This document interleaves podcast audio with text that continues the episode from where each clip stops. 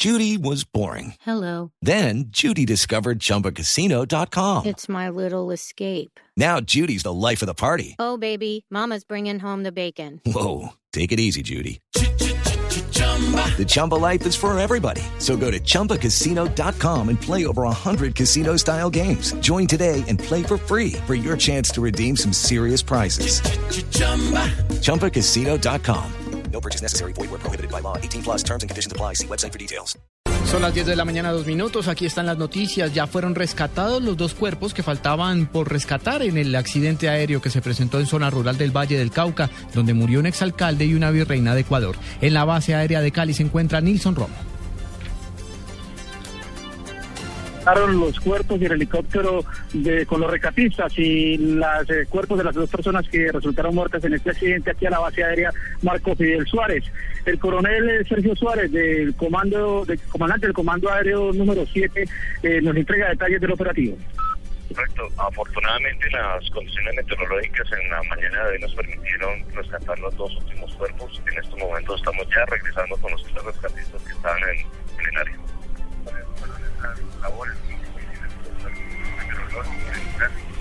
Estuvimos casi 24 horas eh, en tierra, a pesar de que hicimos tres intentos adicionales de poder ingresar. Las condiciones meteorológicas del sector eran bien complicadas.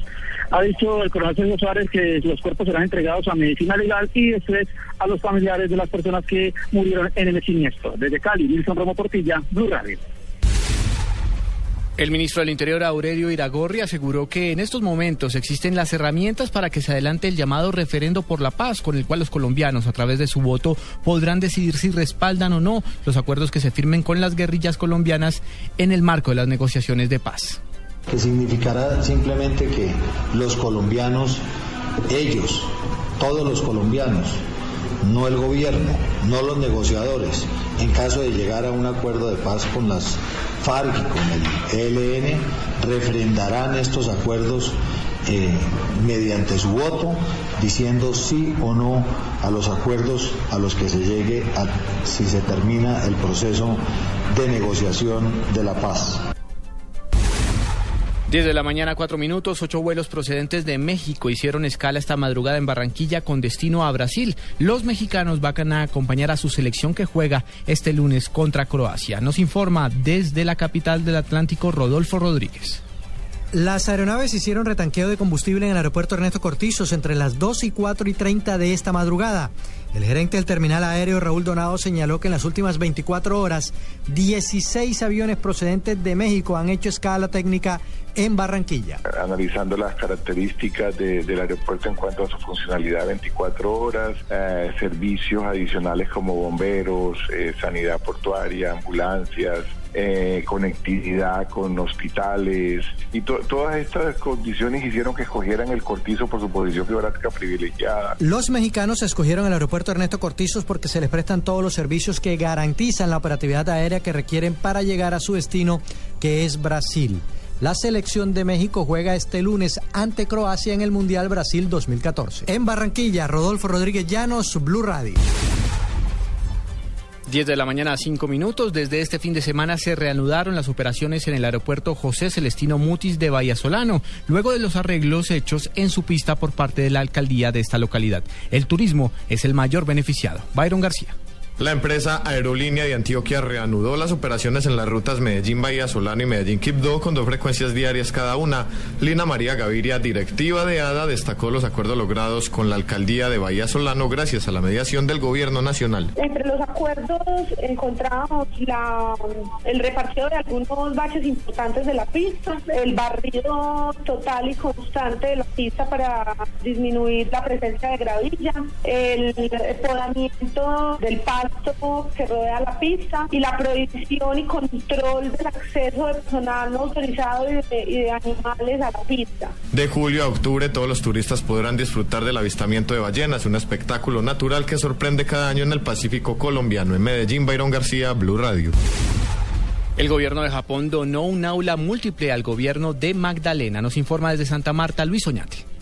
El aula fue dada al servicio en el corregimiento de Nueva Venecia, una población palafítica que se levanta en medio de la Ciénaga Grande. Antonio Matera Ramos, secretario de Educación del Magdalena, expresó que es una obra de muchos beneficios para una zona que ha sido marcada por la pobreza y por la violencia. Organismos gubernamentales y no gubernamentales.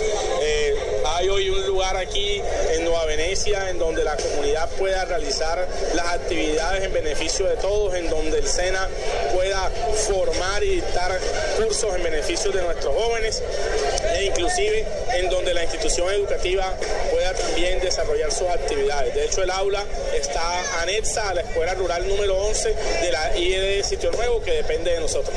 Para la construcción del aula, que cuenta con energía solar y con un centro de cómputo con servicio satelital de Internet, también se tuvo el apoyo de la Fundación de Bananeros, Funda Univán y del Gobierno del Magdalena. En Santa Marta, Luis Oñate Gámez, Blue Radio. 10 de la mañana, 7 minutos. En información internacional, un soldado surcoreano disparó y mató a cinco miembros de su propia unidad en un puesto fronterizo en Corea del Norte. Más detalles con Miguel Garzón.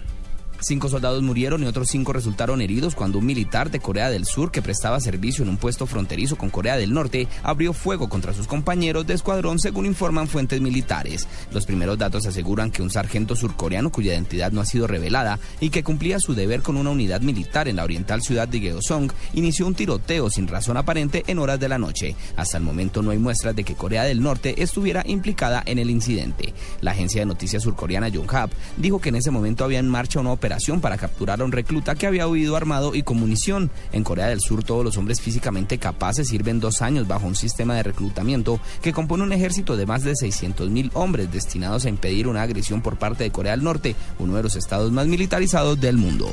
Miguel Garzón, Blue Radio.